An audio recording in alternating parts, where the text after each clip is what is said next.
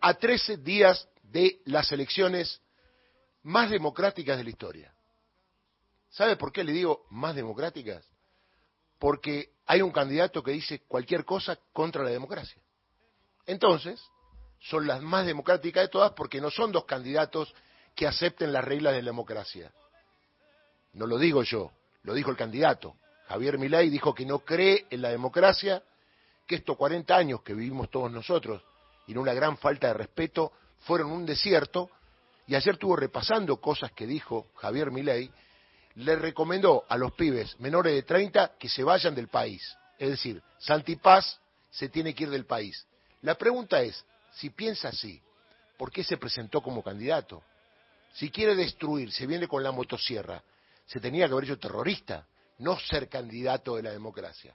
Por lo tanto, lo que estamos del lado de la democracia, y podemos elegir blanco o negro entre propuestas racionales, de que uno hace una cosa, otro hace otra, pero no propuestas explosivas acerca de que te van a quitar todo. Yo no sé si hay gente que está obnubilada, que no sabe lo que le pasa, que no sabe por qué está en la vida, que le están diciendo que le van a sacar lo que tiene y por ahí dice que vota al candidato. Estamos un poco locos, ¿no? Es una elección psiquiátrica, como dijo el amigo José Ubeira. Che, no vas a cobrar más la jubilación. Ah, pero yo voto a ley por el cambio. El cambio es que te saquen la jubilación. Che, no vas a tener más laburo, ¿eh? Ah, pero yo voto por el cambio. No vas a tener más laburo. ¿Vos querés cambiar de vida o querés cambiar de sistema democrático? Es un problema, ¿eh? Si tenés un germen fascista dentro y mi ley te lo despertó, matalo. Matalo adentro tuyo. Si no, yo soy democrático. Mi viejo, mi abuelo, se criaron democracia, los persiguieron, estuvieron presos, por ahí la pasaron muy mal, los echaron del laburo. Digo, esta es la cuestión, es muy simple. ¿Es democracia o autoritarismo? ¿Es democracia? ¿Es nada de derechos? Es muy simple. Usted tiene que elegir, cuide el DNI y ya sabe lo que tiene que hacer. A medida que pasan los días, cada vez agregan más cuestiones que ya estaban olvidadas. Ahora Victoria Villarruel, amiga de Videla, amiga de los genocidas, y cuyos votos están en Marcos Paz, porque los genocidas dicen que la van a votar a ella y a Milei, habla de la colimba. Colimba. Yo creo que le viene un frío a los señores de mi edad, un poco más chicos, que la tuvieron que hacer. Por suerte yo no la tuve que hacer. Me saqué 0,19. Era terrible el sorteo, que estábamos todos ahí para ver si nos tocaba o no, porque a nadie le gustaba hacer la colimba. ¿Y sabe lo que es colimba? Si usted es joven, correr, barrer, limpiar. Colimba. A unos señores que te tienen cagando y que muchas veces te matan. Porque el caso del soldado Carrasco, cuando Carlos Menem derogó la colimba, es porque lo mataron. Y hoy por hoy, acá hemos tenido casos de lugares donde hay gente que está haciendo la carrera, voluntaria o involuntariamente, porque lo elige, que han tenido problemas. Hemos hablado acá con alguien que fue abusada ¿eh?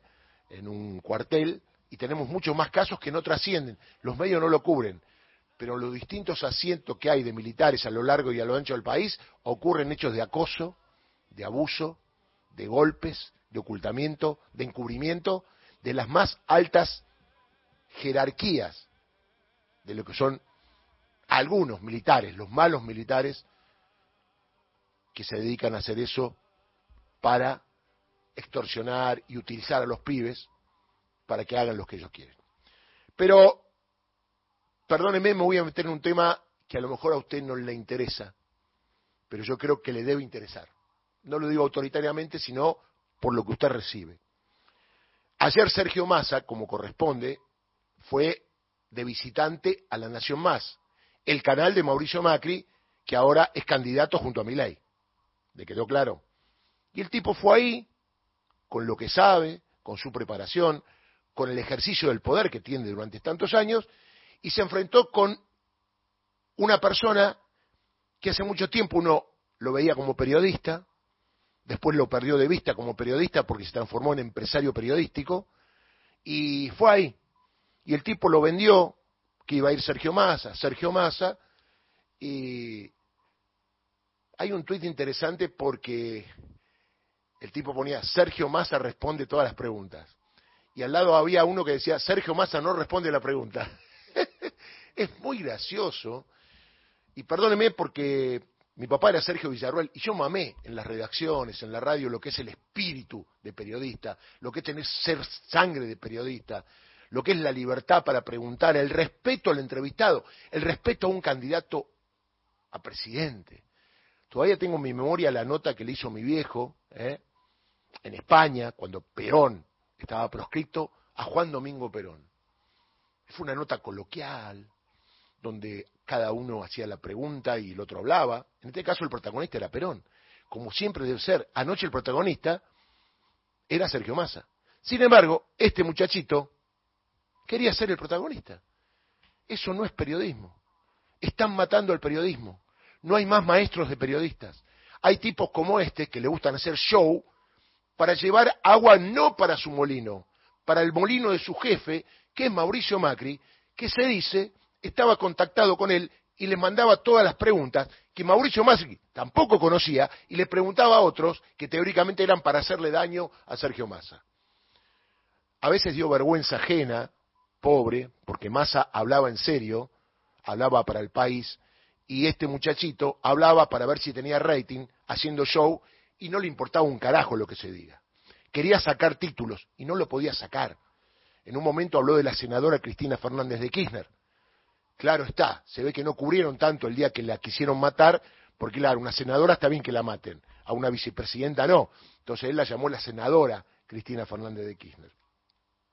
Y uno que ha mamado el oficio de periodismo de chico, había que presentar esto en las escuelas de periodismos, para los pibes que están estudiando, para mostrarle lo que no se debe hacer. El entrevistado es la figura, debe decir lo que quiere. Y si a uno te gusta como periodista, te lo tenés que guardar. En un momento le quiso armar el gabinete a Massa. Este periodista, pequeño en todo concepto, desde las neuronas para abajo, le quería armar el gabinete. Teóricamente le decía todo lo mismo que estos tipos nos instalan todos los días, en los diarios, en los canales de televisión, que no tiene nada que ver con la realidad. Claro, Massa le contestaba con datos, con proyectos, con lo que iba a hacer, hasta le volvió a preguntar de Cristina Fernández de Kirchner y su posición respecto a la condena. A ver, Massa va a ser presidente si gana a partir del 10 de diciembre. Y todo lo que viene para acá es novedoso en cuanto a lo que tiene que hacer.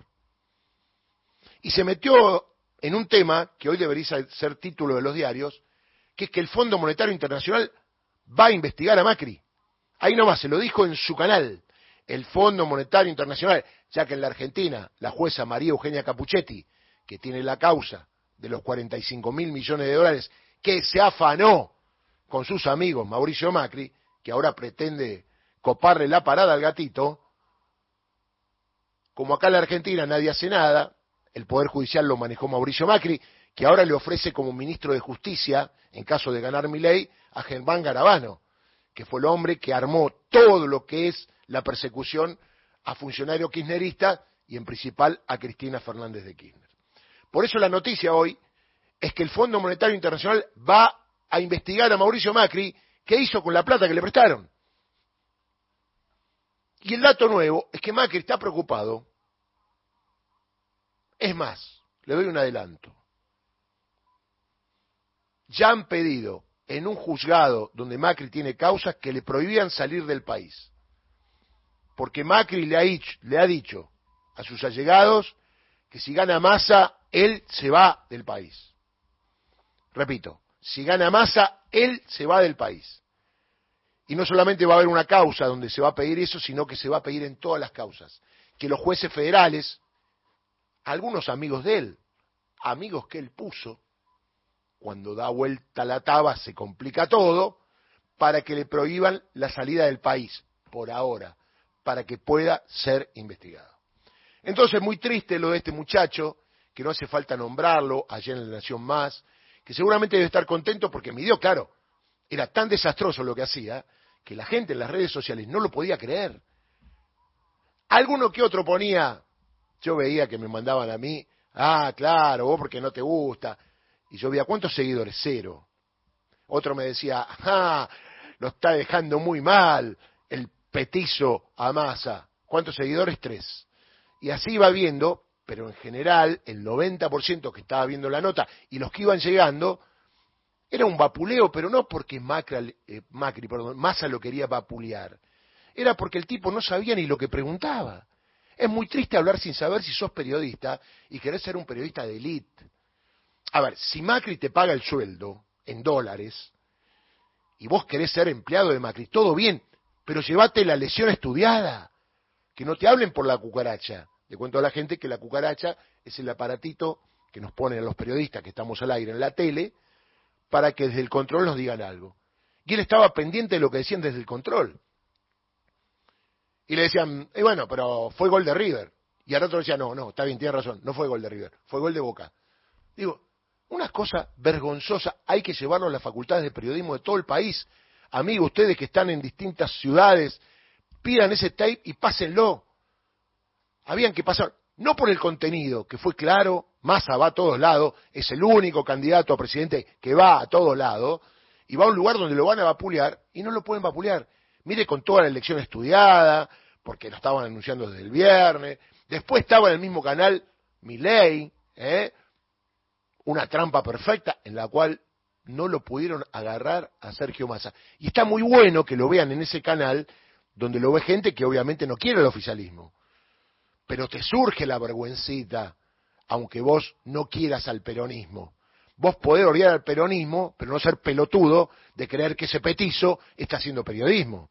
Digo, hay un límite. Para el odio, para todo hay un límite. Yo creo que la base de las próximas elecciones es que para todo hay un límite, inclusive para el odio. Entonces, me parece que este tipo de periodistas que no son democráticos, porque a mí me hubiera gustado que Massa le pregunte, señor, ¿usted por quién va a votar? En el medio del contexto. A ver qué respondía. Dígale que Massa no es un tipo confrontativo, todo lo contrario se la banca, le hablaba cuando él hablaba. Es como una charla de café donde uno te quiere eh, por ahí eh, sacarte lo que vos no querés decir. La verdad, pobre pibe, pobre pibe, con todo respeto, ha terminado el periodismo para él, si es que antes no había terminado, y quería ver quedar bien con su mandamás, ¿no? El mayordomo, Mauricio Macri. La verdad que no le salió bien si le tienen que poner una nota, le ponen un aplazo, porque no le pudo sacar nada a Massa del camino que tiene plasmado hasta llegar a la presidencia de la nación. Entonces, si vos no lo vas a votar, vos ya sabés a quién vas a votar. ¿Por qué haces de periodista y apretás a un tipo que no te interesa lo que va a hacer? ¿Por qué querés que diga lo que vos querés que diga si a vos no te interesa que sea presidente? Tenés que ser coherente a la hora de ser periodista. Ojalá el periodismo, el oficio de periodista se vuelva a instalar en lo más alto de la Argentina, porque con periodistas así pierde la democracia y ayudan al odio y ayudan a la frustración y la tristeza de la gente. Es más, ayer hubo una marcha había más gente para el hombre araña que la marcha de ayer en el obelisco, en gente que hablaba de fraude y que se vaya Sergio Massa, gente redemocrática. Y algunos colegas de ese canal ponían ellos mismos, en este momento hay una marcha y ponían la fotito y los medios no la están cubriendo. ¿Se habrán avivado los medios que estas marchas tienen un origen en la locura? Y yo presté atención a lo que decía la gente. ¿Y sabe qué? No sentí bronca sentí mucha lástima. Lo que han hecho los medios hegemónicos de comunicación con muchos seres humanos. Le han destruido la cabeza y le han acallado el corazón. Ya no tienen ni pensamiento ni sentimientos. Son como cosas que andan deambulando con una bandera argentina hablando cosas contra Cristina, que en esta historia no participa. Habrá que ayudarlos a esos, como hay que ayudar a mi ley, porque créame, créame, que yo tengo mucha fe de que la democracia va a ganar y que la democracia gane es que gane un presidente que tenga ideas claras, que no ataque derechos, que incluya, que no persiga, que no invente cosas y sobre todo que no esté rodeado de fascinerosos que ya gobernaron este país, digo por Mauricio Macri y sus cuatro años de gobierno. A ver, van a llegar las elecciones, habrá una contienda, hay mucha militancia, mucha, mucha militancia, en las casas, en las reuniones, hay discusiones respecto de algo que no podemos dejar pasar, lo que hizo Macri y Bullrich respecto de Milei, que lo agarraron como un rehén, pero Milei no se deja agarrar. Entonces es un papelón, no sabemos cuál es el proyecto de Milei, Macri, Bullrich, y del otro lado un proyecto claro. Te puede gustar o no, un proyecto claro y democrático, subrayo, a 40 años de la democracia. Y una cosa que quiero ser firme en esto. Créame que en mi caso, hablo en primera persona, eventualmente cualquier gobierno que gane, cualquier gobierno que gane, que venga a conculcar mis derechos, no sé lo de otros, me tendrá a mí primero del otro lado de la trinchera. El que quiera acompañarme, anótese. Dale.